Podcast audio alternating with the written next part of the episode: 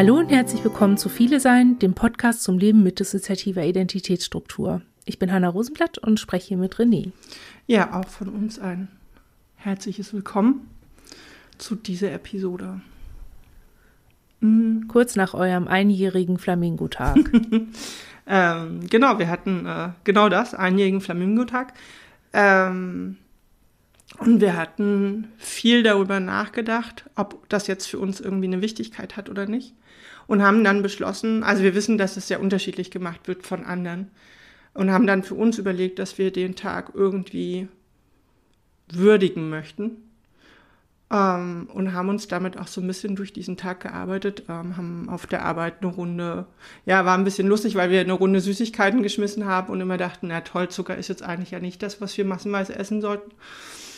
Ähm, und hatten das auch tatsächlich um uns rum kommuniziert, dass das für uns dieser Tag ist und dass der für uns wichtig ist.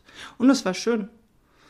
Ähm, wir hatten ähm, auch in einem sozialen Netzwerk was dazu gepostet und haben sehr viele, äh, auch teilweise sehr schöne Reaktionen bekommen und haben gemerkt, es war schön und es war gut, den Tag so einen Raum zu geben. Worum geht es dann dabei bei dem Flamingo-Tag? Ähm, also für uns war Flamingo ist ja, das hat sich irgendwie während der Chemo so ein bisschen ergeben, dass der Flamingo wie so ein Begleittier geworden war. Ähm, einerseits sahen wir ohne Haare auf dem Kopf, meinte jemand, der uns sehr nahe steht, immer, äh, ist wie so ein kleiner Baby-Flamingo, der halt noch nicht so Haare auf dem Kopf hat und das äh, stimmt auch ein bisschen und ähm, war für uns in der Zeit schon auch sowas das war wichtig damals auch, dass es Menschen gab, die mit dieser, mit diesem krassen Einschnitt, zum Beispiel halt auch den, äh, dem Haarverlust, die da äh, Form gefunden haben, uns auch selber irgendwie mehr auch so eine, weiß ich nicht, sowas Positives klingt blöd, aber sowas, für uns war das oft sehr liebevoll, wenn die Person das gesagt hat. Und irgendwie ist der Flamingo dann zum Begleiter geworden. Wir hatten ähm, einen Plüschflamingo, den wir oft mit zur Chemo genommen haben, der war halt mega pink. Und äh, das Pink war oft auch einfach gut. Mm. Und ja, deswegen Flamingo-Tag, weil es für uns irgendwie ein Maskottchen aus, also Maskottchen, weiß ich nicht, ist das richtig, aber schon. Ein Begleiter. Jemand hat es unser äh, Seelentier genannt, weiß ich nicht. Das klingt dann auch sehr groß, aber ja, während der ganzen Zeit war. Und äh, wir haben äh, zur letzten Chemo nämlich einen sehr großen äh, Luftballon als, also so ein, was ist das, diese Luftballons, die so fliegen können. Und es war halt ein riesiger Flamingo mit. So ein Heliumballon. Ja, so ein Heliumballon. Und wir standen halt dann mit diesem riesen Flamingo nach unserer letzten Chemo vom Krankenhaus. ja, der war cool. Der war wirklich cool. Ähm, und den haben wir auch noch. Der, äh, also das mit dem Helium ist irgendwie so ein bisschen kompliziert, aber der hängt einfach äh, in unserem Kleiderschrank. Also der nimmt die gesamte Kleiderschranktür ein. Und so, dass wir jeden Morgen quasi auf Augenhöhe unserem Flamingo in die Augen gucken. Und deswegen halt Flamingo-Tag für uns einfach. Also ich glaube, der heißt offiziell, gibt es den so nicht, aber wir haben ihn halt jetzt so genannt. Ja. Und haben halt auch gemerkt, dass es gut war, äh, das so ein bisschen, ja, auch zu feiern. Also, weißt du, sowas, weiß ich nicht, wir finden halt so Begriffe, wir sind da stolz auf das, was wir geleistet haben oder äh, so, das finden wir alles relativ schwierig und ähm, trotzdem halt auch zu sagen, ne, das ist jetzt ein Jahr vergangen, das äh, ist viel passiert, wir, ja, wir nehmen jetzt gerade aktuell auch wieder neue Medikamente und, äh, aber es ist halt auch viel Gutes passiert oder viel, wo wir merken, ähm, wir sind in der Zeit einfach auch weitergegangen.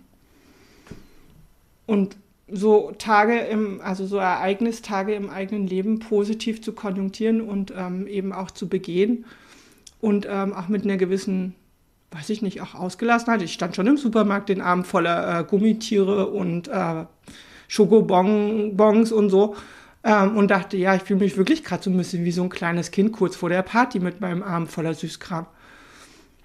Und ähm, ich glaube, also ich weiß nicht, wie es euch geht, aber für uns ist das jetzt auch nicht so ganz selbstverständlich, da so, ja, so eine Einfachheit in so einem Feierlichen oder in so einem Begehen zu haben. Und deswegen fanden wir es im Nachhinein cool und ich glaube, wir behalten das auch bei. Schön. Wunderbar.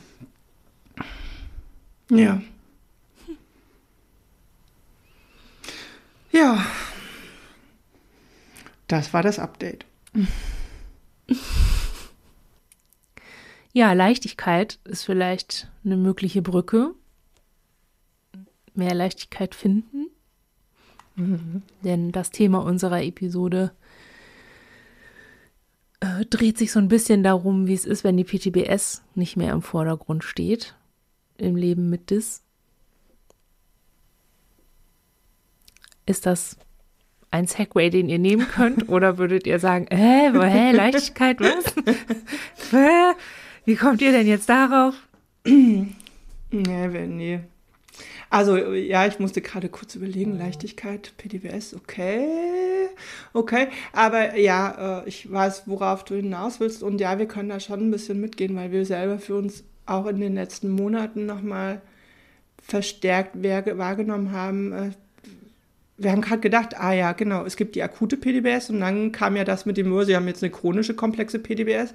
Ähm, und es ist nicht bekannt, dass es ein drittes Stadium gäbe. Wir würden momentan sagen, da müsste sich mal jemand hinsetzen und ein drittes Stadium definieren, weil ähm, wir schon den Eindruck haben, dass es äh, eine Weiterentwicklung da drin gibt. Und das finde ich den Aspekt und weiß ich nicht, Leichtigkeit, ja, was ich nicht finde, ähm, habt ihr da eine Leichtigkeit drin? Ja. Cool.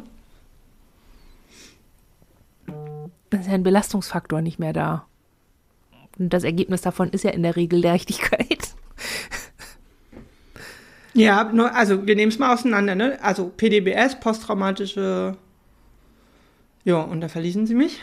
Belastungsstörung. Belastungsstörung. Jetzt hast du ja gesagt, bei dir ist der Belastungsfaktor, er ist gar nicht mehr da oder er ist einfach nur sehr stark reduziert.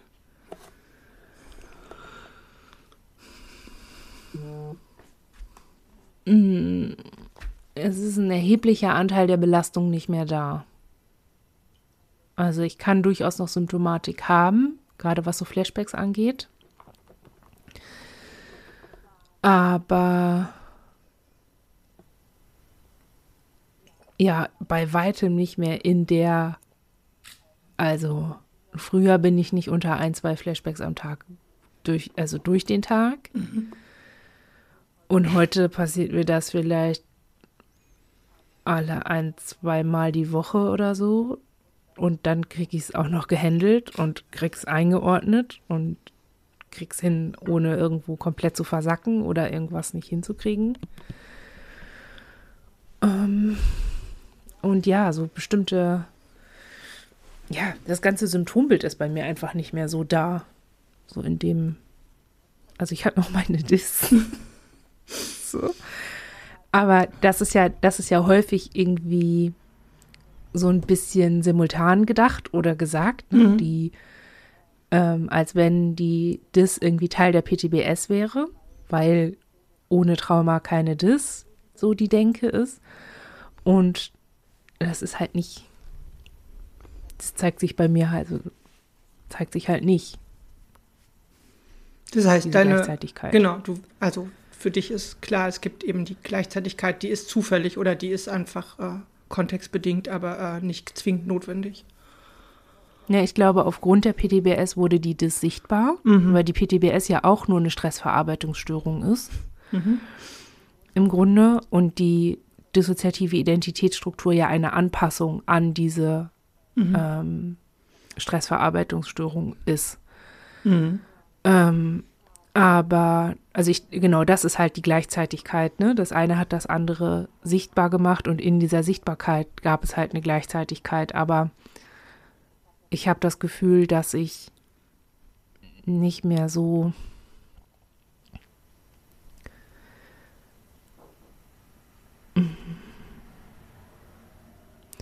Ich, grad, ich muss halt gerade überlegen, vielleicht ist meine PTBS nicht weg in dem Sinne oder komplett aufgelöst. Ich habe durchaus meine, äh, meine Symptomatik und alles, aber ich habe halt das Gefühl, dass meine Dis mehr davon auffängt als meine Dysfunktionalität in dem Sinne. Also, dass es mehr ein strukturiertes Reagieren darauf gibt und einen kompetenten Umgang damit, mhm. als ein, oh Gott, oh Gott, oh wei, oh weh, ich werde jetzt sofort sterben. Adios, amigos. Ja, deswegen war ich. Das ist die Bühne wie jemand anders. Ja. So ungefähr. Ähm, deswegen war ich, habe ich vorhin kurz überlegt, weil ähm, dieses Belastungsding ja in der PDBS mit drin ist und ähm, wir halt auch sagen würden, dass unsere Belastungs, also diese, diese Parameter, wo wir Belastung wirklich mitbekommen. Ähm, dieses Extreme, das ist bei uns auch deutlich weniger und auch seltener geworden, aber die PDBS oder viele PDBS-Symptome an sich sind für uns halt durchaus weiterhin da. Wir sehen auch, dass wir mit manchem kompetenter oder auch anders umgehen können. Für uns ist aber ein wesentlicher Punkt tatsächlich der, genau, dieses Adios amigos, äh, hier darf jetzt jemand anders. Das haben wir halt auch lange nicht mehr so häufig. Und ich würde sagen, unser Alltag bestand bis zu einem gewissen Zeitpunkt eigentlich täglich aus solchen Situationen. Das würden wir jetzt auch auf, hm, ich kann das gar nicht, also ich würde jetzt nicht mehr mehr sagen, da gibt es eine absolute Regelmäßigkeit, da gibt es halt andere Faktoren, die eine Häufung dann ähm, ausmachen, ne? ob das jetzt Jahreszeiten sind oder weiß ich nicht, Stress im Außen oder für uns halt schon auch immer noch so medizinische Anlässe oder auch einfach irgendwie bestimmte Daten oder so, wo wir merken, ah, okay, jetzt häuft sich das doch wieder ein bisschen mehr.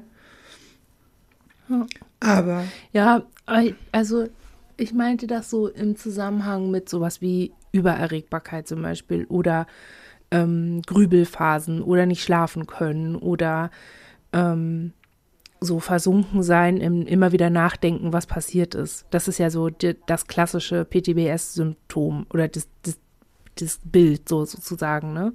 Dass man irgendwie bei jeder Kleinigkeit irgendwie unter der Decke hängt aus, aus Schreck oder Ohnmacht. Stress oder so, ne? Mhm.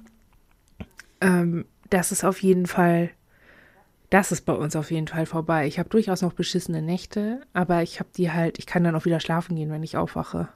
Zum Beispiel. Ich brauche dann, ich kann dann aufhören, darüber nachzudenken. Mhm. Wir würden es, glaube ich, für uns ein bisschen anders beschreiben, weil uns ist das gerade gestern nochmal aufgefallen.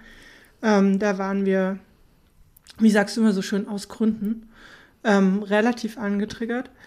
Und ähm, eins unserer Dauerthemen oder eins unserer anstrengendsten Themen da drin sind oft, äh, dass wir uns so im sozialen Umfeld, im sozialen Kontakten dann einfach überhaupt nicht mehr klarkommen.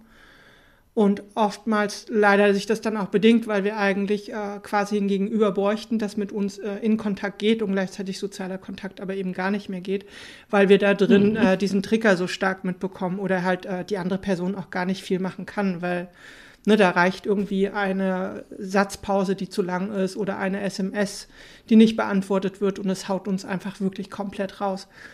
Mhm. Und gestern konnten wir zum ersten Mal mitbekommen, ah ja, das ist heute so.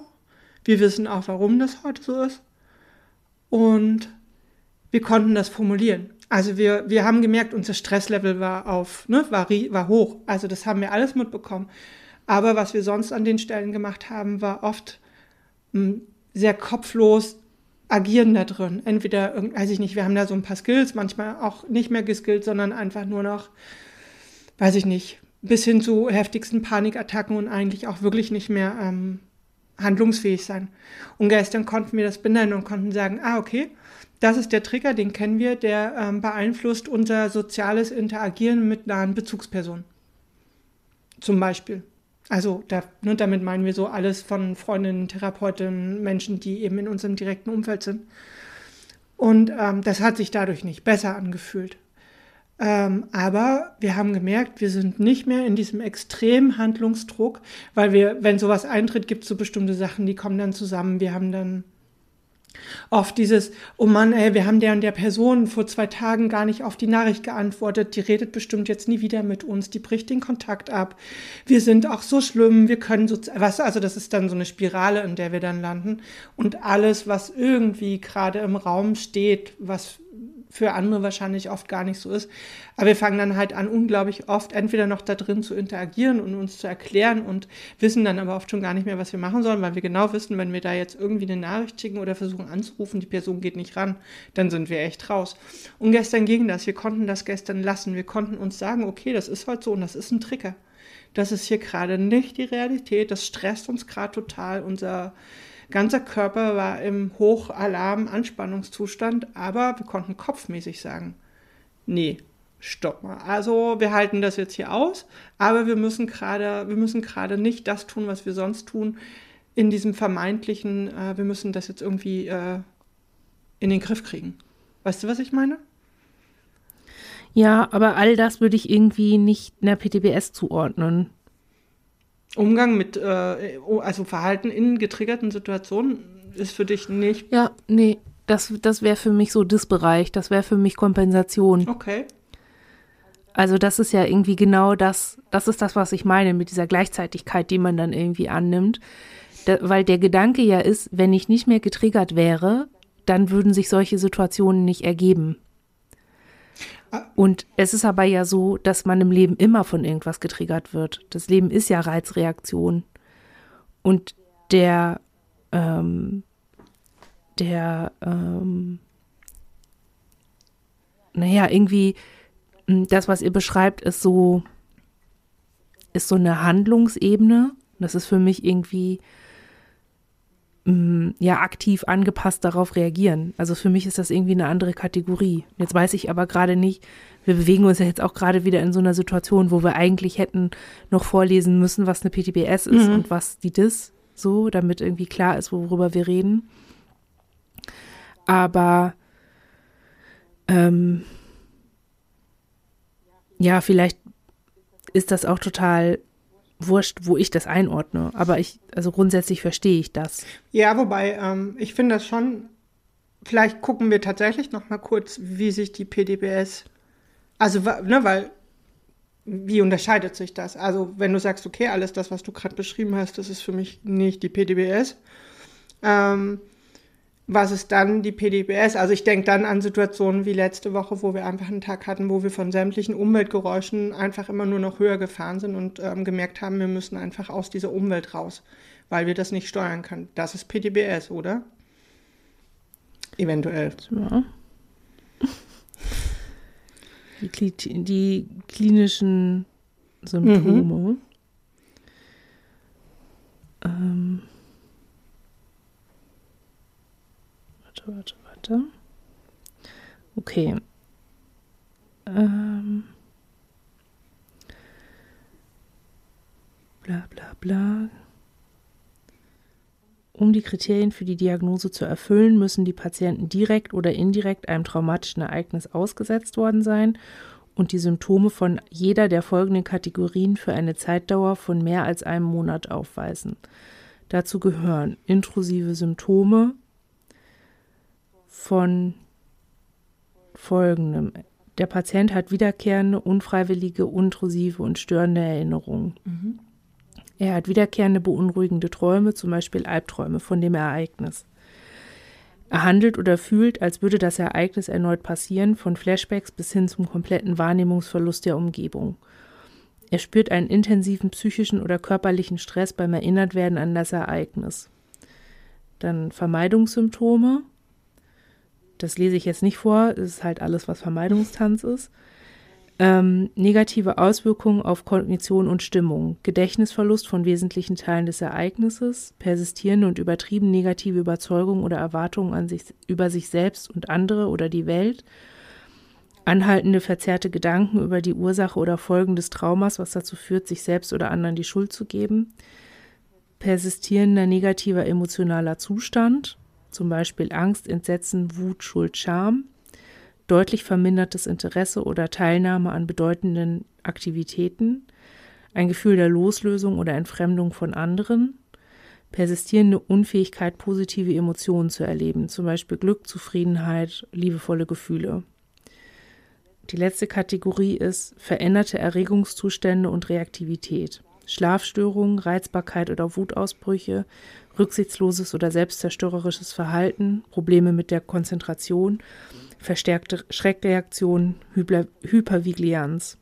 Darüber hinaus müssen, sich, müssen die Manifestationen erheblichen Leidensdruck verursachen oder die soziale oder berufliche Funktionsfähigkeit erheblich beeinträchtigen und dürfen nicht auf die physiologischen Auswirkungen eines Substanzkonsums oder einer anderen medizinischen Erkrankung zurückzuführen sein. Hm. Also den letzten Punkt zum Beispiel, da würden wir sagen, da haben wir immer noch viel mit zu tun. Ja. Komplex. Ich erwähne nur auch nur am Rande, dass von dem männlichen Patienten die Rede ist. Ja, ja. Naja. naja, und er hat natürlich ein Ereignis gehabt, an das er die ganze Zeit nachdenkt und das hat ihn, er ist nicht damit aufgewachsen. Das, also ne, ich habe jetzt nur die Symptome der posttraumatischen ja. Belastungsstörung angeguckt, nicht, was in unserem Fall eher zutreffen sollte, komplexe posttraumatische Belastungsstörung. Das habe ich jetzt, ähm, das habe ich jetzt extra nicht rausgesucht, weil ich dachte, ähm, oder weil ich mich selber von Anfang an immer an dieser PTBS-Geschichte, also an dieser einfachen äh, klinischen Geschichte orientiert habe und jetzt nicht genau, da habe ich noch nicht drüber nachgedacht, inwieweit ich die Kriterien für eine PT, also komplexe PTBS ähm, erfülle. Aber was für mich gerade in der letzten Zeit sehr augenfällig wird, ist, dass ich tatsächlich bis auf die bis auf die Konzentrationsprobleme, die ich habe, die aber, glaube ich, weniger mit meiner PTBS zu tun haben, als damit, was eigentlich gerade in meinem Leben alles los ist. Albträume und Flashbacks habe ich so gut wie keine anderen Symptome mehr. Mhm. Und das ist für mich auch darauf zurückzuführen, dass ich jetzt ein anderes Sozialleben habe. Also ich mhm. bin umgeben von guten Menschen, die ernst nehmen, was ich brauche, um mit ihnen gut in Kontakt zu sein. Und die, die es nicht sind, sind nicht so nah an mir dran, dass ich das Gefühl habe, okay, ich kann es nicht aushalten und äh, mein Leben ist bedroht. Das ist ja am Ende für mich immer so dieser Trigger. Mhm. Sobald ich irgendwie in irgendeiner, Warn in irgendeiner Situation wahrnehme, ich habe keine Kontrolle, ich bin hier ausgeliefert sozusagen, dann wird es schwierig. Aber das habe ich halt in, außer wenn ich mit der Deutschen Bahn fahre, halt nicht. Und das verändert viel. Also ich bin bei weitem nicht mehr so belastet und erlebe dadurch auch meine Dis nicht mehr so belastend. So mein sozial, also vielleicht die soziale Komponente von der komplexen PTBS, mit der ich umgehe. Also eben dieses, was du geschildert hast mit dem, ich bin in einer Triggersituation, in einer, in einer sozialen Triggersituation und komme überhaupt nicht mehr raus aus meinem wie im Trauma handeln und fühlen und mhm. mich verpflichtet fühlen und so. Das, habe ich halt so nicht mehr. Selbst nicht mal mehr in meiner Therapie. Darüber haben wir in den letzten Jahren ja auch viel ja. gesprochen. Und das, das habe ich da gar nicht mehr. Da, ich sag mal, es sind vielleicht noch so fünf bis zehn Prozent, die sich dann und wann regen, aber ähm, auch das ist nicht mehr da. Ja, und ich finde das toll. Also wir würden, ne, also haben wir aber auch schon gesagt, wir würden das bei uns äh, zahlenmäßig ein bisschen eines einordnen. Wir haben gerade ähm, zwei Sachen im Kopf. Das eine ist so dieses, ah ja, dann ist ja jetzt alles gut. Also die Krankenkasse sagt ja zumindest bei uns schon lange, dass sie das nicht mehr bezahlen. Ähm, aber wir haben tatsächlich uns auch selber bei diesem Gedanken äh, ertappt. Ja, das ist ja, wenn die Belastung nicht mehr so hoch ist, ne, dann ähm, könnte man da an der Stelle ja irgendwas verändern. Ähm, merken aber, nee, das Gegenteil ist für uns eigentlich der Fall, dadurch, dass bestimmte Symptomatiken, ne, auch wenn das unterschiedlich sein mag, welche oder auch in welchem Ausmaß, aber ähm, deutlich weniger sind oder seltener oder eben weniger belastend oder so, wir den Eindruck haben, wir können uns den anderen Themen besser zuwenden. Und können da jetzt auch nochmal anders arbeiten oder auch viel mehr, wir haben zum Beispiel das Gefühl, wir können mehr selbst bestimmen, womit wir uns gerade auseinandersetzen, weil es nicht mehr so stark davon geprägt ist, mit etwas extrem akut belastenden einfach nur umgehen zu wollen oder äh, umgehen zu müssen. Geht euch das ähnlich? Und die zweite Frage, bevor ich sie vergesse, ähm, du hast jetzt gesagt, soziales Umfeld und ähm, gute Menschen. Ähm, es ist aber schon eine, Kompo also eine Komposition aus verschiedenem, oder? Also, weiß ich nicht, Therapie, äh, eigene, eigene Möglichkeiten, äh, weiß ich nicht, ähm, finde das äh, eigenes Wachstum immer so einen blöden Begriff, aber irgendwie sammelt das halt doch, was ich meine. Also, dass halt einfach auch da viele Sachen zusammenkommen müssen, weil ich halt irgendwo ein Stück denke, wenn mir vor, vor fünf bis zehn Jahren jemand gesagt hätte, naja, ne, also in fünf bis zehn Jahren ist das alles nicht mehr so, da wird das anders sein. Ich hätte mir das ja damals nicht vorstellen können. Oder ich habe mir das auch nicht vorstellen können. Ich kann halt jetzt sagen, das ah, da verändert sich was. In eine äh, leichtere Form. Ich habe ein bisschen den Faden verloren, was ihr fragen leid, wollt. also Und ich habe die erste Frage auch schon wieder vergessen. Ja, ich weiß, es war auch irgendwie, es sind zwei sehr, also es sind eigentlich zwei Fragen. Also das eine ist, ähm, wir würden gern, glaube ich, also das können wir auch äh, quasi festhalten und gleich nochmal einbringen, gerne nochmal darüber reden, ähm, dass es ja, also eine Komponente eben äh, sowas wie äußere Veränderungen sind, aber was vielleicht noch irgendwie Teil davon sein kann oder ihr denkt, was Teil dessen ist, dass es für euch heute so anders und leichter ist. Und das andere war, ja toll, jetzt habe ich es auch vergessen. ähm, Wir können ja erstmal darüber Ja. sprechen. Weil ich glaube, das ist wirklich in unserer, für unsere Situation damals etwas, was wir am wenigsten bedacht haben und was auch am wenigsten an uns herangetragen wurde. Das, ähm, und was mich ja, also, wo ich, wenn ich ein bisschen weiter aufmache, auch nach wie vor sehr viel Wut empfinde. Ähm, und auch so das Gefühl, das hätte mir doch auch mal jemand sagen können, hat aber keiner, warum eigentlich nicht, what the fuck, dass unser Leben einfach richtig scheiße war. Also ähm, eine junge, erwachsene Person aus dem Jugendhilfesystem ohne Aussicht auf berufliche Einbindung, behindert, arm, keine Rücklagen, kein soziales Netz, keine Freunde, keine Familie, gar nichts, außer BetreuerInnen, die nicht richtig verstanden haben, was ich wollte, BehandlerInnen, die nicht richtig verstanden haben, was ich gesagt habe. Also, dass wir insgesamt ein extrem belastetes Leben geführt haben, das jeden Menschen extrem belastet hätte und in irgendeiner Form zu Verhalten und psychischen Störungen, sag ich jetzt mal, geführt hätte, das, in, das auf jeder Form oder auf jeder Achse irgendwie Belastung ausdrückt. Ähm, das ist, glaube ich, mit der größte Anteil, weshalb ich jetzt als erwachsene Person, umgeben von Menschen, die mich lieben, die mich respektieren, die fürsorglich mit mir sind, die sich sorgen, die sich kümmern, die nicht nur irgendwie Probleme mit mir lösen wollen, sondern auch schöne Zeit mit mir verbringen wollen, die ihre schönen Lebenserfahrungen mit mir machen wollen. Ich habe eine Zukunft, ich habe eine Arbeit, die im Moment, die ich gerade wirklich zum Kotzen finde, weil es unfassbar anstrengend ist, aber ich habe sie. Ich habe die Möglichkeit, eine Identität über mich selbst hinaus aufzubauen und Anteil zu nehmen und Anteil zu geben.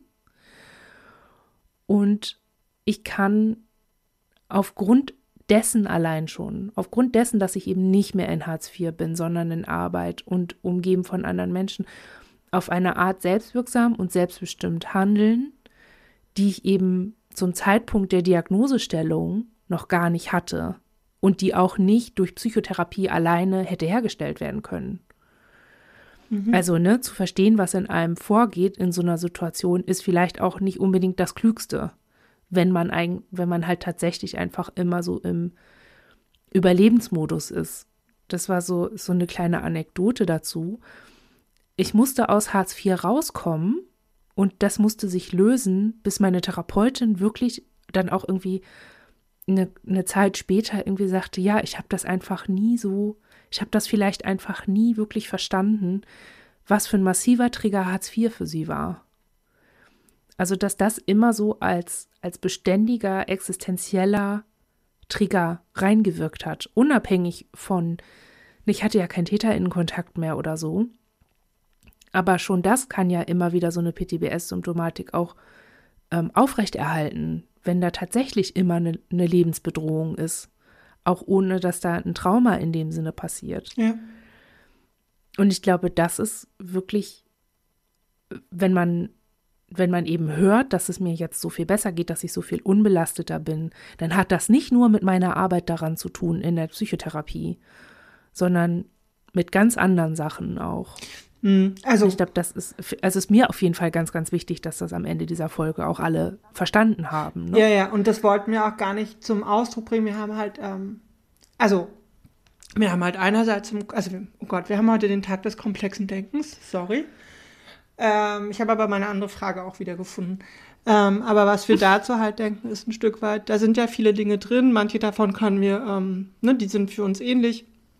Wir denken auch, dass durch die Veränderung unseres sozialen Umfelds, ähm, wir sind beruflich mittlerweile sehr etabliert, ähm, dass das sicherlich auch viel beiträgt. Wir haben ähm, jetzt die Tage mal mit jemandem drüber gesprochen. Für uns ist halt, wir finanzieren ja unsere Therapie selber. Das ist für uns auch trotz ähm, Job echt eine finanziell äh, krasse Belastung. Und trotzdem haben wir gesagt und in dem Moment selber verstanden, das ist auch so. Weil wir unsere Therapie selber finanzieren, ist sie für uns ein sicherer Ort.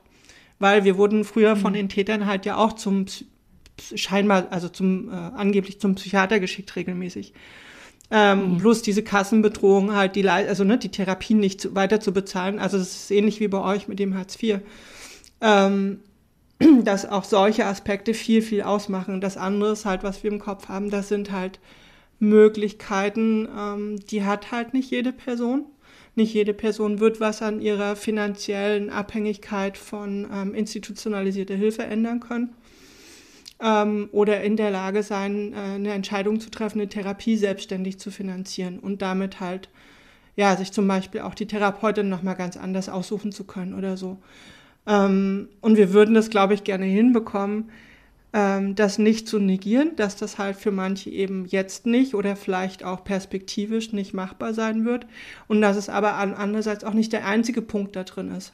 Was uns aber, und da kommen wir zum komplexen Denken, an der Sache schon auch auffällt und da würden wir, ich glaube, das fänden wir halt cool, wenn sich da auch der Blick auf Menschen mit komplexen Gewalterfahrungen ähm, ändern würde. Äh, wir kennen das auch in dieser Klinikzeit, in dieser, ne, wir haben ja über ein Jahr zum Beispiel fast ausschließlich in der Wohnung verbracht, weil wir einfach nicht mehr rausgehen konnten. Ähm, da kommt ja niemand und sagt, das ist gerade auch echt eine beschissene Lebenssituation, sondern das wird negiert. Man wird halt, und da haben wir uns ja früher auch schon oft drüber unterhalten, man wird zu Patient in XY, aber ähm, über diese, diese Umstände im Außen wird wenig nachgedacht, dass die Skillliste gegen diese äh, riesengroße, komplizierte äh, Lebenswelt, die daneben ansteht, einfach nicht helfen wird. Das sagt halt niemand. Und mhm. das negiert, finde ich, also wir würden das für uns heute ganz klar so formulieren können, das negiert eine, eine Not, ähm, die dann gar keinen Raum findet. Und das ist für uns auch eine Fortsetzung von unserer Lebenswelt früher. Dass mhm. ganz viel von dem, was für uns gerade absolut bestimmt ist, gar nicht thematisiert wird und nicht thematisiert werden kann. Entweder weil wir selber nicht dazu in der Lage sind, aber weil auch das Außen einfach mal drüber hinweggeht. Ja, ja, und das auch gar nicht so bedacht ist, ne? Psychotherapie ist von jeher für die weiße Mittelschicht gemacht. Also die ist daran konstruiert. Das war von vornherein nicht bedacht zu überlegen, okay, Menschen, die ärmer sind, ähm, könnten vielleicht ein Leben führen, in dem über sich selber nachzudenken gar nicht der Schlüssel ist, um sich wirklich besser zu fühlen. Dass sich sie das Problem sind sozusagen, sondern auch die Umstände, in denen sie leben, die äh, Gewalten, denen sie ausgeliefert sind und so weiter und so fort. Also dass da, dass ich da irgendwie so spät drauf gekommen bin und so lange geglaubt habe, wenn ich nur hart genug an mir arbeite, wenn ich nur gut genug mitmache, dann wird es mir schon auch besser gehen. Es liegt alles an mir. So, ne, das ist ja auch irgendwie, auch das ist ja die Wiederholung, ne, dass ja. so dieses angetragen wird, wir sind nicht das Problem, die Welt ist nicht das Problem. Du bist das Problem. Löst dich. Ja, und auch, ähm, mein, wir kennen euch ja jetzt inzwischen auch schon relativ lange und wissen es halt eher, also wissen es daraus, aber wissen es auch von anderen, dass es halt ähm, ein Kämpfen ist, ein unglaubliches Kämpfen gegen das System, gegen das, was auch immer, Jobcenter, gegen die Krankenkasse, gegen, gegen viele, gegen Kliniken, die irgendwie sagen, ja, wir haben Platz in 387 Jahren für sie. Ähm, und dass ja auch da so ein Alleingelassenwerden im Kämpfen stattfindet. Und wo soll PDBS besser werden, wenn all diese Umstände da sind. Wir würden übrigens sagen, dass Menschen ähm, in einem viel höheren Prozentsatz von ihrer Umwelt bestimmt werden und dass wenn wir das mal als Grundlage nehmen würden für unser Handeln, wir vielleicht auch ein bisschen was verändern könnten für Menschen, aber ja, aber ne, ich muss es halt nochmal wiederholen. Wir leben jetzt kein, wir sind jetzt nicht mehr arm und ich habe das Gefühl, die ähm, die Welt, in der wir selbst bestimmen können, in der wir diese Ausgeliefertheit haben, ist, ähm, ist nicht mehr so. Die Bereiche sind nicht mehr, die sind da.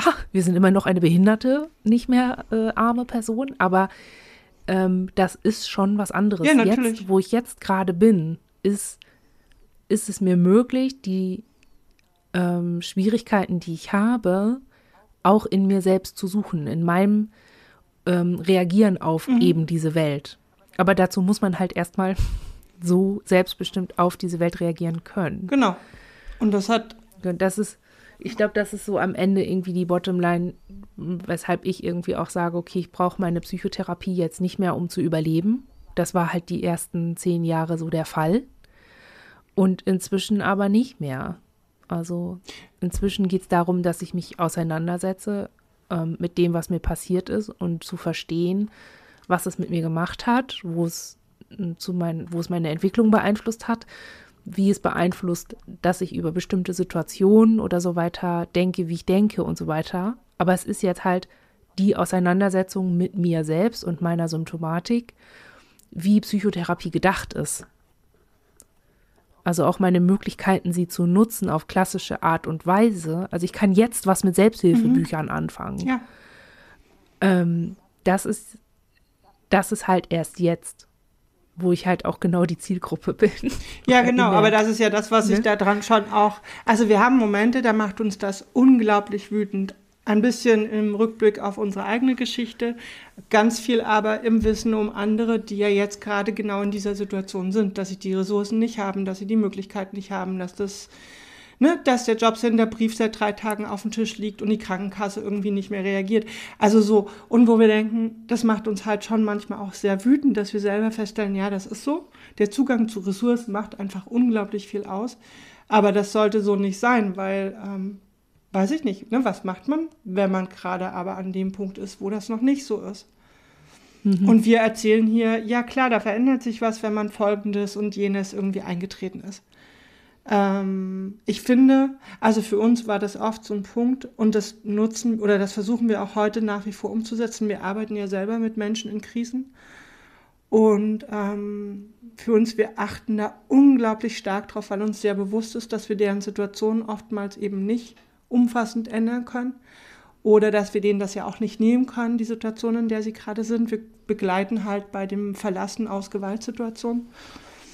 Und ähm, für uns ist es aber unglaublich wichtig, dass wir sehr darauf achten, zu vermitteln, dass das Gespräch mit uns, dass ähm, der Austausch mit uns, dass auch unsere Begleitung komplett unabhängig ist von jeglicher ähm, ja, Institution. Also wir sind halt, ne, wir werden, also wir, wir, wir, die müssen das nicht bezahlen, dass wir mit ihnen arbeiten. Ähm, das ähm, macht das halt überhaupt erst möglich. Aber weißt du, was ich meine? Wir versuchen so diesen Punkt da drin immer sehr aufrecht zu erhalten, dass wir wissen, wir können äh, die Welt nicht retten, wir können, es gibt Grenzen unseres Handelns, aber das, was wir an Handlung und an Begleitung zur Verfügung stellen können, ähm, versuchen wir irgendwie immer diesen, diesen Zugang möglich zu machen, zu sagen, ah, das ist nur der Mensch, der gerade vor mir sitzt, der mit mir versucht, diesen Weg zu gehen, ne? der genauso am Jobcenter scheitert, der sich genauso mit XY rumstreiten muss, aber es gibt diesen Zugang über, ähm, über andere Menschen, die mit mir in, in diesem Moment an diesem Wegpunkt sind und die mit mir versuchen, äh, da weiterzugehen. Weißt du, was ich meine? Also, also ich habe verstanden, dass ihr versucht, sehr klar zu machen, wobei ihr helfen könnt und wobei nicht. Ja, aber dass wir versuchen, das, was wir halt haben, ist, ähm, wir versuchen also, also eigentlich versuchen wir rauszutreten oder uns sehr stark abzugrenzen von dem, äh, von dem, was Ohnmacht auslöst, nämlich institutionalisierte strukturelle Vorgangsweisen, um sie nicht gleich gewaltvoll zu nennen, ähm, weil wir als Mensch ja noch was anderes tun können und das hat viel mit unseren eigenen Erfahrungen zu tun. Ne, wir können mit einer Person zum was weiß ich, zum, zum Jobcenter gehen oder da gibt es auch alle möglichen anderen Institutionen, SPD, was weiß ich.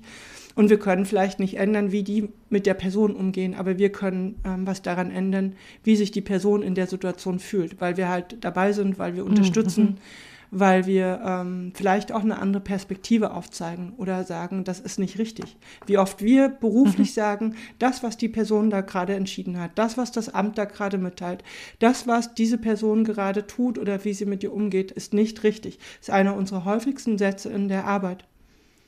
Mhm. Um halt, was so, äh, das zu unterscheiden. Ja. Institutionelles oder gesellschaftliche Strukturen und die Möglichkeit als Mensch zu interagieren in solchen Situationen. Aber jetzt sind wir ganz schön weit weg vom Thema gekommen. Ja, aber ich glaube, das ist wichtig. Also ich könnte mir auch vorstellen, dass viele ähm, SozialarbeiterInnen oder ähm, BetreuerInnen oder so in unserem Alter, also in meinem jetzt. Mhm. ähm, oder Leute, die jetzt gerade studieren, jetzt gerade, also, oh Gott, ich mitkriege, was, wie Leute studieren. Ähm, ich könnte mir vorstellen, dass sich die Perspektive auch verändert. Also auch auf das, auf das Leben in prekären Situationen. Mhm. Gerade jetzt durch die Krisenerfahrung, durch die Kollektive auch.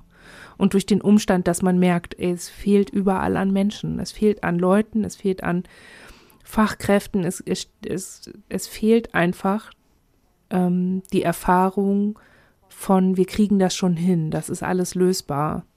Also ich glaube, ähm,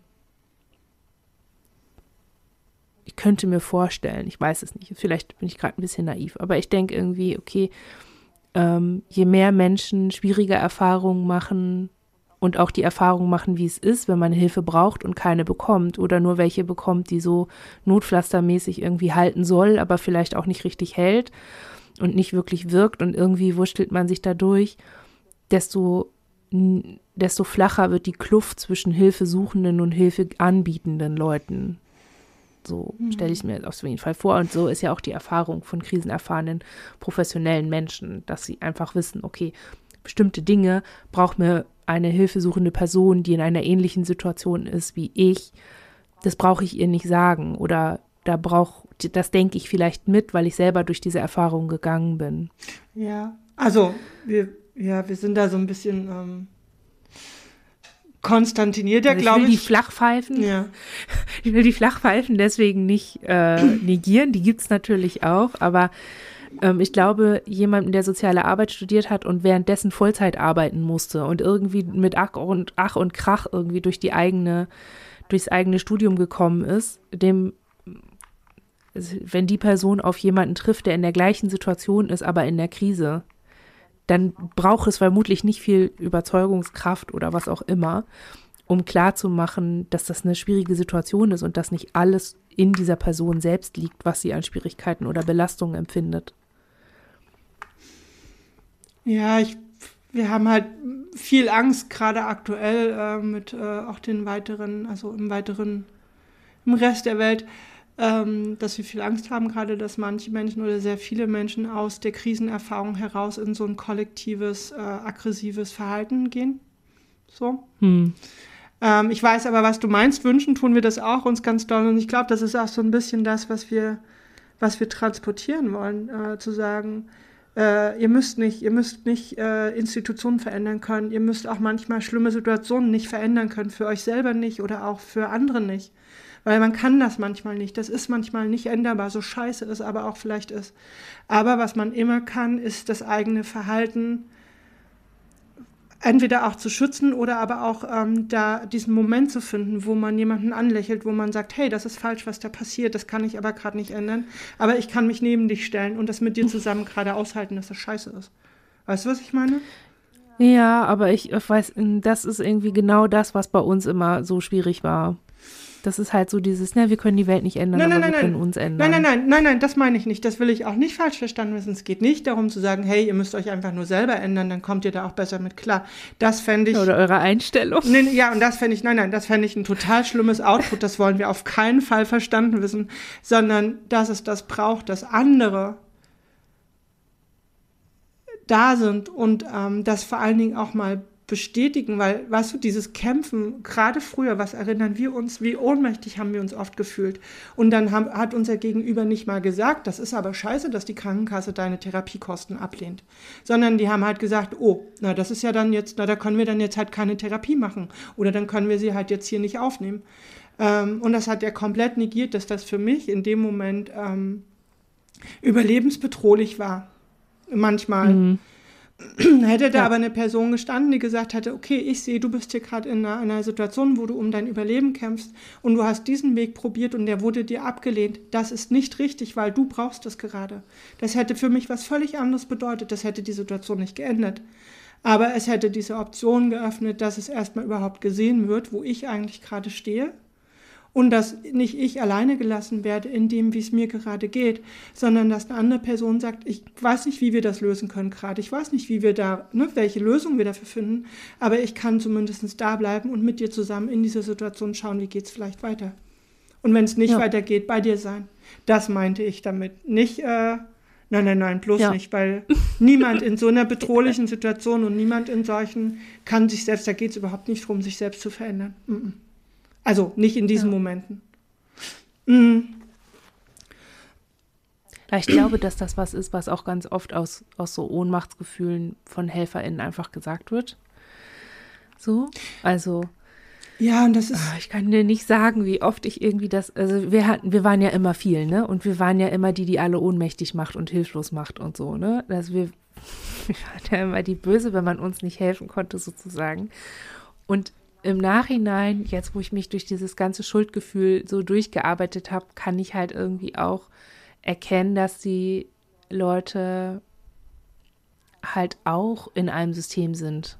Ne? Also Hilfe passiert ja auch in, also gerade institutionalisierte und professionalisierte Hilfe passiert ja auch in einem System, innerhalb dessen man halt funktionieren muss oder funktionieren kann und man auch, auch diese Leute haben ja, ich sag mal, Herzschmerz oder so. Ich merke das zum Beispiel meine Tierärztin, die äh, Nack-Nack behandelt. Wir sind mhm. da alle zwei Wochen ähm, für einen Termin und als wir letztes Mal ankamen, brannte schon vorne eine Kerze. Sie musste einen Hund einschläfern. Mhm. Und ich weiß, dass Tierärztinnen unter allen Ärzten die, Höhe, die höchste Suizidrate haben. Deswegen lasse ich immer einen netten Spruch da, wenn ich gehe. Und immer, ne? Mhm. Gehe da immer besonders drauf ein, gerade wenn ich weiß, okay, sie hat gerade noch einen Hund eingeschläfert. Und sie hat dann gesagt, ähm, genau, ich habe ihr dann, wir haben uns verabschiedet und ich habe ihr gewünscht, dass sie sich heute noch was Gutes tun kann. Und dann hat sie gesagt, ja, danke für die Erinnerung. Ähm, aber manchmal sind solche Tage so, dass es auch helfen. Und dann habe ich irgendwie gedacht, dass das eine interessante, mhm. dass es eine interessante Strategie ist, das so für sich klar zu haben, dass auch das ein Teil, also auch nicht helfen zu können, sondern Leiden zu lindern oder eben auch zu beenden, dass auch das Hilfe ist. Ja. Und habe dann so beim Nachhausefahren gedacht, wie oft wäre ich wohl eingeschläfert worden, wäre ich kein Mhm. Wäre äh, wär ich halt, halt, ein Hund gewesen. Und also, ne, wenn man meine Situation halt so umverwandelt hätte in ein Hundeleben. Und ich glaube, dass sehr, sehr viele Hilfeinstanzen mich halt eingeschläfert hätten. Ja, ich weiß, was du damit sagen willst. Ich denke aber in dem Moment auch sofort daran, ähm, dass gerade äh, zumindest bei mir durch die sozialen Netzwerke so Sachen durchgegangen sind, wo es darum ging, dass Menschen Hunde einschläfern lassen, weil sie ihnen zu belastend sind, weil sie irgendeine chronische Erkrankung haben oder so, was ja deinem Bild dann mhm. sehr entspricht. Ähm, genau, und dann sagt man, man halt, man hilft ja so auch, ne? Ja, wobei ich glaube, sie hat Damit was man sich nicht ohnmächtig ja, fühlt. Ja, aber ich glaube, ich glaube schon, dass sie was anderes gemeint hat, weil ich, also uns hat es gleich. Ja, ich will, ja, ich, ja. das ist, das ja, habe ich jetzt äh, gar nicht erzählt, um da irgendwie groß drauf einzugehen, sondern ähm, der Punkt ist, dass man manchmal ähm, für sich ummünzen muss, was man da eigentlich gerade tut. Und gerade in solchen Situationen, in solchen Hilfekontexten ist es halt dann das ist ja das Schwierige, akzeptieren zu können, dass es in manchen Stellen nicht geht, dass man eben die diskriminierenden Umfelder von Menschen nicht beeinflussen kann, obwohl man doch gerade zum Helfen da ist. Ja, aber man kann versuchen, nicht Teil dessen zu sein oder wenn man schon institutionalisiert Teil dessen ist, kann man sich trotzdem selber als Person, als Mensch eigene Grundhaltung haben und die auch umsetzen. Das ist ja das, weißt mhm. du, wenn wir haben so oft darüber geredet, diese typische Situation für uns typisch, damals akut ständig in irgendeiner Klinik und irgendjemand steht neben dir und sagt, gucken Sie mal, hier ist die Skillliste, welchen probieren wir denn jetzt mal aus? Und du sitzt da, bist völlig überfordert, weißt genau, das hilft dir jetzt gerade auch nicht weiter. Das Einzige, was passiert ist, dass die Schwester zumindest zehn Minuten Zeit für dich hat, weil sie ja mit dir diesen Skill jetzt macht. Ähm, mhm. Und uns macht das auch bis heute wütend. Wir stellen das auch bei Menschen um uns, auch in unserem beruflichen Umfeld fest, die uns dann immer sagen, ja, aber das System ist so, da können wir auch nichts machen. Und das ist der wesentliche Punkt, da müssen wir uns auch vor schützen. Und da kriege ich innerlich Brechreiz, das tut mir leid. Wofür müssen wir uns denn schützen? Dass eine, also die Aussage ist ja wirklich, dass es Menschen gibt im, im, im therapeutisch-sozialarbeiterischen Kontext, die sagen, sie müssen sich selbst davor schützen, dass das System scheiße ist. Entschuldigung, dass wir ja. das Wort heute ja, so... Ja, was ist das, ne? Was ist das? Ja, aber das ist, ist ja das? was dann auch bei dem Gegenüber ankommt, weil das, was das Gegenüber ja. erfährt, ist, dass eine Person sagt, ich muss mich eigentlich vor dir schützen, weil du bringst ja. mir nahe, dass das System mit dir so umgeht. Und das finden wir so schlimm. Und da denken wir, wenn man daran was ändern würde, das würde, das würde nicht die akute Situation und das würde auch die Lebensrealität an sich nicht groß, großartig verändern. Aber es würde Menschen zu einem viel früheren Zeitpunkt das Empfinden vermitteln, hoffentlich, dass sie selber gar nicht das Problem sind und dass dass sie auch nicht die Person ja. sind, die was falsch macht oder die zu viel ist. Wie schlimm ist das denn, ja. dass wir sagen, ah, du bist in einer akut, akuten Belastungssituation. Und jetzt geht der Skill bei dir, funktioniert nicht. Na, du machst ja auch alles falsch. Ja. Das ist doch das, was wir in, in vielfacher Version alle immer wieder erlebt haben. Dass das nicht funktionierende Skill, dass ein eine anhaltende Panikattacke, dass eine Krise, die eben nicht morgen vorbei war, ähm, dazu führt, dass uns vermittelt wird, naja, bei dir ist es besonders schlimm, du bist ein hoffnungsloser Fall. Wie schlimm ist das denn, dass wir heute, und mhm. das ist ja der, die Brücke zum Heute, ihr und auch wir können das für uns sagen, wir haben, wir haben es geschafft, an einen Punkt zu kommen, wo wir uns einige Dinge in unserem Alltag sehr selbstbestimmt auswählen können. Auch nicht alles. Also ne, es gibt für uns auch Punkte, wo wir sagen, das können wir nicht. Aber wir, wir haben viele Möglichkeiten, Dinge selber zu entscheiden, selber auszuwählen und auch abzulehnen. Ähm, und dazu zählt für uns ganz, ganz klar, dass wir Menschen ablehnen in unserem Umfeld, die nicht gut für uns sind. Das habt ihr ja auch gesagt. Ihr, ihr, habt, ne, ihr habt ein Umfeld aus Menschen, die gut sind und ihr könntet heute viel eher zu einer Person sagen, hör zu, dich kann und will ich in meinem Umfeld nicht haben. Mhm. Das könnt ihr auch nicht immer vermutlich, aber äh, ihr könnt es in vielen Bereichen. Und das kann man, oder das konnten wir, und das konntet ihr vor zehn Jahren eben ja auch nicht. Man konnte nicht sagen, wissen Sie, Sie als Gegenüber im äh, sozialpsychiatrischen Dienst sind für mich eigentlich gerade echt sehr unpassend. Könnte ich bitte jemand anders haben? Wir haben das mhm. mal versucht, weil äh, wir da wirklich sehr schlimme Erfahrungen gemacht haben. Hat dazu geführt, dass wir diese Art der Hilfe bis heute nicht mehr in Anspruch nehmen können. Ähm, nur, dass wir das heute besser kompensieren können, weil wir auch ohne diese Hilfe bestimmte Therapien für uns irgendwie ähm, organisieren können. So, damals konnten wir ja. das nicht. Das bedeutete für uns damals das Aus äh, der Einzelfallhilfe, die wir gebraucht hätten zu dem Zeitpunkt. So, und das finde ich halt, ähm, ja, genau. Ja. Was ich halt merke, ist im Zuge dieser Verbesserung oder Veränderung, Erleichterung, ist, dass es mir schwerfällt, auszuhalten, wenn ich mit Leuten konfrontiert bin, die noch ganz am Anfang sind. Mhm. Ich merke, was ich nie gedacht hätte, dass es mir passiert, dass ich anfange, andere Menschen mit Dis weniger zu verstehen also ne, die gerade die Diagnose bekommen haben, bei denen alles noch im Chaos ist und durcheinander und ängstigend und wie auch immer, dass ich manchmal an manchen Situationen oder in bestimmten Konstellationen auch denke, wo ist denn das Problem? Mhm. Mach doch einfach das und das. Also ich merke, dass ich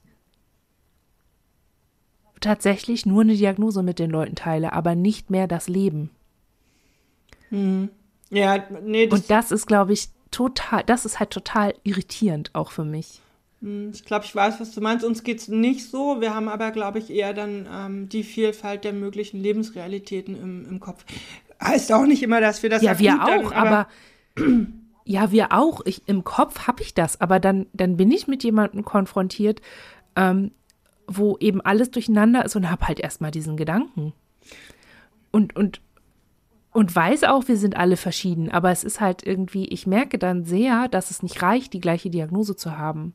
Dass das nicht automatisch bedeutet, wir führen das gleiche Leben. Mhm. Und dass das dann wiederum auch nicht bedeutet, wir haben die gleichen Möglichkeiten, uns ineinander hineinzudenken und zu fühlen. Ja, das so. stimmt. Weißt du? Mhm. Ich kann halt dann immer nur gucken, wie würde es mir in dieser Situation gehen. Und so wie ich jetzt gerade lebe, würde es mir in der Situation nicht so schlecht gehen. Nee, aber du wärst also, wahrscheinlich auch nicht in genau dieser Situation. Eben. So. Ne? Ich bin eben nicht genau in dieser Situation. Und ich habe halt schon ein paar Mal gedacht, okay, oh fuck, äh, lässt meine Sensibilität nach? Ähm, bin ich abgestumpft? Bin ich, ähm, werde ich überheblich, weil es mir besser geht? Ähm, Fällt es mir schwer, Solidarität aufzubauen zu Leuten, denen es nicht so gut geht? Ähm, die noch viel belasteter sind als ich. Also ich habe natürlich erstmal wieder bei mir gesucht und habe dann ähm, aber eben auch bin eben dann zu dem Schluss gekommen, okay, ähm, das ist die, das ist das Limit, das ist die Grenze, die ich früher von der anderen Seite her gespürt habe. Es ist einfach nicht das gleiche Leben. Es mhm. ist nicht mhm. das gleiche Erleben, auch wenn es die gleiche Diagnose ist. Mhm. Und ich glaube, das ist sowas auch, was so ein bisschen davon berührt ist, was es insgesamt so schwierig macht, in der Dis-Bubble auch so Connections aufzubauen. Also ich merke, ich kann überhaupt gar nicht mit der Instagram-Bubble, der Dis-Instagram-Bubble null. Das, das ist einfach, geht einfach nicht. Ich finde überhaupt keinen Zugang. Ich finde es ganz komisch, dass Leute bei Instagram ähm, so Aufklärung über Dis machen. Und das finde ich nicht schlecht oder falsch, sondern ich finde es einfach so merkwürdig und irritierend und mir so fremd, mhm. dass ich das einfach nicht, ich kann überhaupt nicht andocken. Mhm. Und äh, ohne Wertung, wirklich ganz ohne Wertung, ähm, es, es ist einfach nicht meins und ich, ich kann mich da, ich kann mich darin nicht finden. Ich kann es nicht mitfühlen, ich kann es nicht nachvollziehen. Ich kann einfach nur anerkennen, okay, jo, die machen das, das passt für sie, okay. Aber näher halt nicht. Ich, ich würde mich nicht trauen, den Leuten dann zu schreiben, hey, das kenne ich auch oder hast du einen Tipp für oder wollen wir uns mal kennenlernen, hast du Bock auf Kontakt, bla bla. Ähm, und das ist schon, muss ich auch sagen, ich meine, das klingt jetzt so hart, aber das ist halt irgendwie, es ist eben doch auch ein Aspekt. Ich bin jetzt 37 und die Diagnose habe ich 21 Jahre. Das heißt, mehr als die Hälfte meines Lebens ist von dieser Diagnose und der Beschäftigung und dem Leben damit, bla bla bla, ähm, davon definiert und geprägt und irgendwie auch mitgestaltet. Ähm, aber jetzt merke ich halt, okay, ich entferne mich davon. Also etwas, was so viel Raum eingenommen hat und so viel bestimmt hat in meinem Leben, bekommt eine Rolle, die nicht mehr das Potenzial hat, so viel in meinem Leben zu bestimmen, sondern wird eine Sache von vielen und ähm, ich bin auch nicht mehr bereit, so viel Energie reinzustecken wie früher. Weißt du? Mhm. Und das zeigt sich an so Sachen wie, wann habe ich das letzte Mal meine Webseite überarbeitet? Wann habe ich das letzte Mal mhm. aktiv in irgendeiner Form gesagt, yo, ich brauche mal einen Austausch mit anderen Leuten, die viele sind? Mhm. Also, dass dieses, diese Bedürfnislage ist einfach nicht mehr da. Sie ist in bestimmten Kontexten, also in bestimmten, in bestimmt, also, ne? Thema Anonymisierung heiraten. Da kommt noch ein Podcast und ein Blogpost von mir. Glaubt mal, das ist alles nicht so schön. nicht so easy. Ähm, aber halt so, und das sind aber eher, das hat nichts mit der Dis zu tun. So. Ich merke, dass ich zunehmend mehr Austausch mit Leuten suche, die auch missbraucht worden sind, so genannt, und weniger Austausch mit Leuten brauche, die viele sind, um mich dem zu widmen, was mir passiert ist. Hm. Ja, ist für uns. Und das ist schon irritierend irgendwie. Das macht auch was mit meinem Selbstbild und mit meinem Identitätserleben irgendwie. Ja, das ist fast noch mein eigener Podcast. Ähm, also uns geht es ähnlich und gleichzeitig ganz anders. Wir merken schon auch, ähm, also bei Webseite, da mussten wir kurz innerlich, weil wir dachten, ja, da haben wir auch noch eine rumdümpeln, um die wir uns schon sehr lange nicht mehr gekümmert haben. Und die war für uns, ja, und es gab eine Zeit, da war die für uns ähm, Sprachrohr. Also, ne, das war für uns elementar, da haben wir uns eigentlich quasi täglich drum gekümmert ähm, und dann irgendwann monatlich und inzwischen müssen wir sagen, auf dieser einen bestimmten Seite waren wir seit Jahren nicht mehr, da haben wir, glaube ich, nicht mal mehr die Zugangsdaten. Ähm, und was für uns, glaube ich, anders ist, ist, also wir haben nach wie vor viel Austausch auch mit Menschen, die viele sind. Das steht nicht mehr immer nur im Vordergrund, dass viele sein, aber es gibt viele Momente, da ist das für uns auch wichtig. Ähm, und auch unterschiedlich. Mit manchen tatsächlich auch über so ein A, in welcher Lebensrealität sind wir heute oder ist, sind die anderen heute und ähm, was bedeutet es? Uns hilft es aber manchmal schon auch immer noch, äh, uns mit, wir haben auch äh, Friends, mit denen reden wir über, weiß ich nicht, auch über Skills, über Literatur, über eigenes Erleben, über therapeutische Kontexte oder so. Ähm, und ich glaube, äh, für uns ist der, das, der, der, also ich weiß, was du meinst mit dem, mit der Begegnung mit anderen, die an einem viel früheren Zeitpunkt der Diagnose oder ganz am Anfang stehen.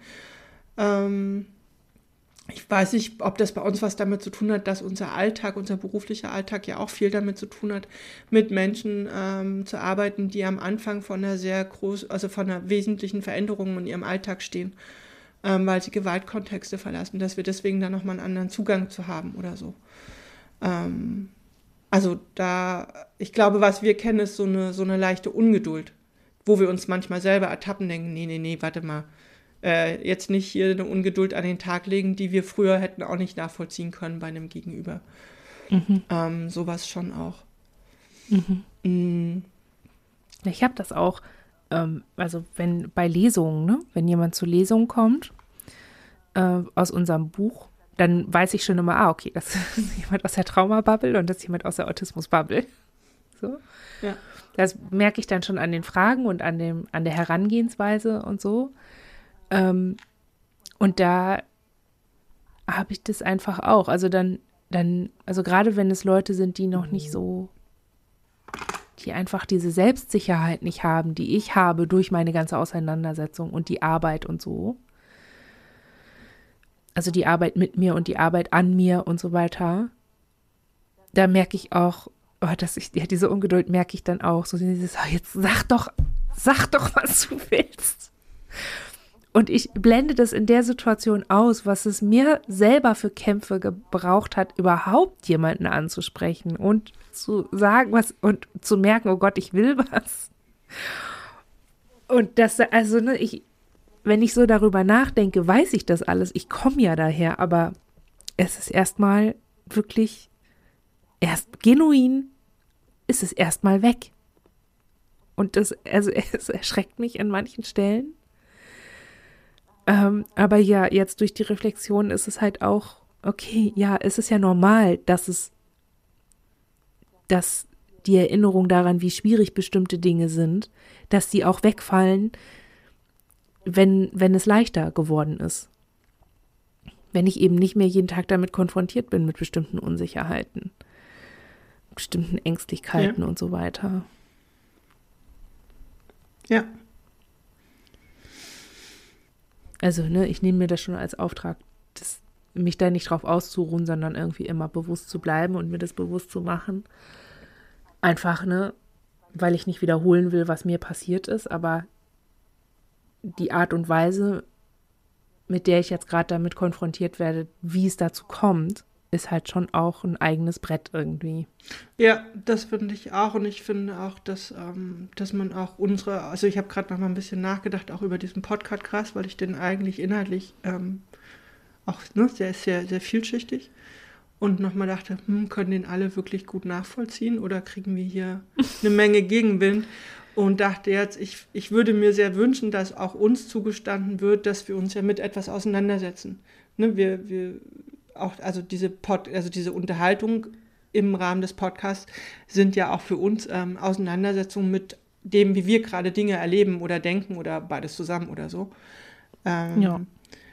Und nicht einfach nur ein Statement oder so. Also, ne, auch wir ja. gehen, also ich meine, wir machen das ja jetzt hier schon eine Weile mit euch und äh, auch da ist das ja ein Weg, den man auch ganz gut nachvollziehen kann, finde ich, äh, von dem ja. ersten Podcast vor ein paar Jahren und äh, dem, wo wir heute stehen. Ja, ich glaube auch, dass es auch mal ganz gut ist zu sagen hier im Podcast, hey Leute, wir werden nicht immer viele bleiben. Also wir zumindest nicht. So, wir werden das nicht für immer machen. Auch dieses Format hier hat ein, ein Verfallsdatum sozusagen. Ja, aber ich glaube, damit kommen wir also, jetzt schon in ein neues Podcast-Thema rein.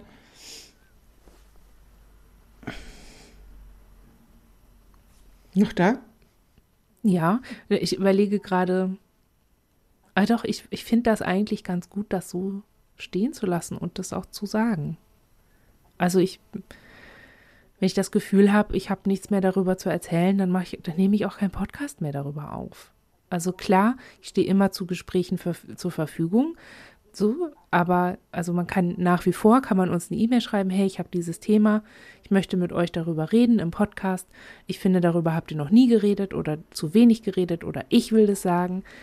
Das ist alles offen, aber meine eigene Dis, beziehungsweise mein Leben mit Dis, es geht hier ja im Podcast um das Leben mit Dis. Und wenn sich mein Leben verändert damit, dann zeigt sich das halt auch hier. Ne? Auf jeden Fall. Und es kann ja auch nicht darum gehen, an etwas festzuhalten, wo wir doch alle jahrelang drum kämpfen, äh, es veränderbar zu machen. So. Ja. Das wäre Quatsch. Ja.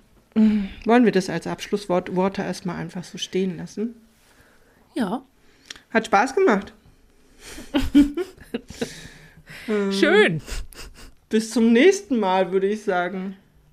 Ja, prima. Ja. Ich mache noch einen, einen Abspann, mhm. einen ähm, Hausmeisterabspann. Und zwar, mhm.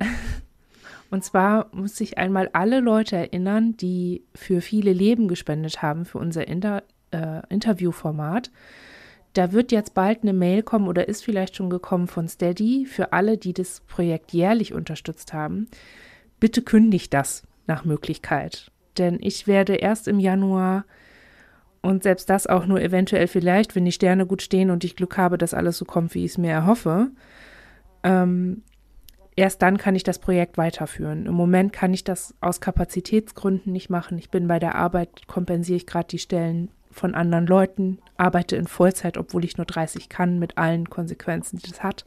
Ich schaffe es nicht, das Projekt dieses Jahr in irgendeiner Form weiterzumachen. Deshalb möchte ich alle bitten, ihr Abo zu kündigen, aber ihre Mitgliedschaft nicht zu kündigen in dem Sinne. Also entweder lasst ihr uns eine Nachricht zukommen, dass wir eure E-Mail-Adresse haben und behalten dürfen, um euch darüber zu informieren, wenn es damit weitergeht. Oder ihr kündigt es einfach und guckt, ob es euch dann später nochmal anschwemmt und ihr das dann wieder unterstützen könnt. Weil dieses Jahr geht es nicht weiter und alle, die jährlich unterstützen, haben sonst diesen Monat in dieser Abrechnung dann so gleich wieder so ein riesiges Loch für etwas, was dieses Jahr nicht mehr kommt. Und damit tschüss. Tschüss. Bis bald. Bis dann.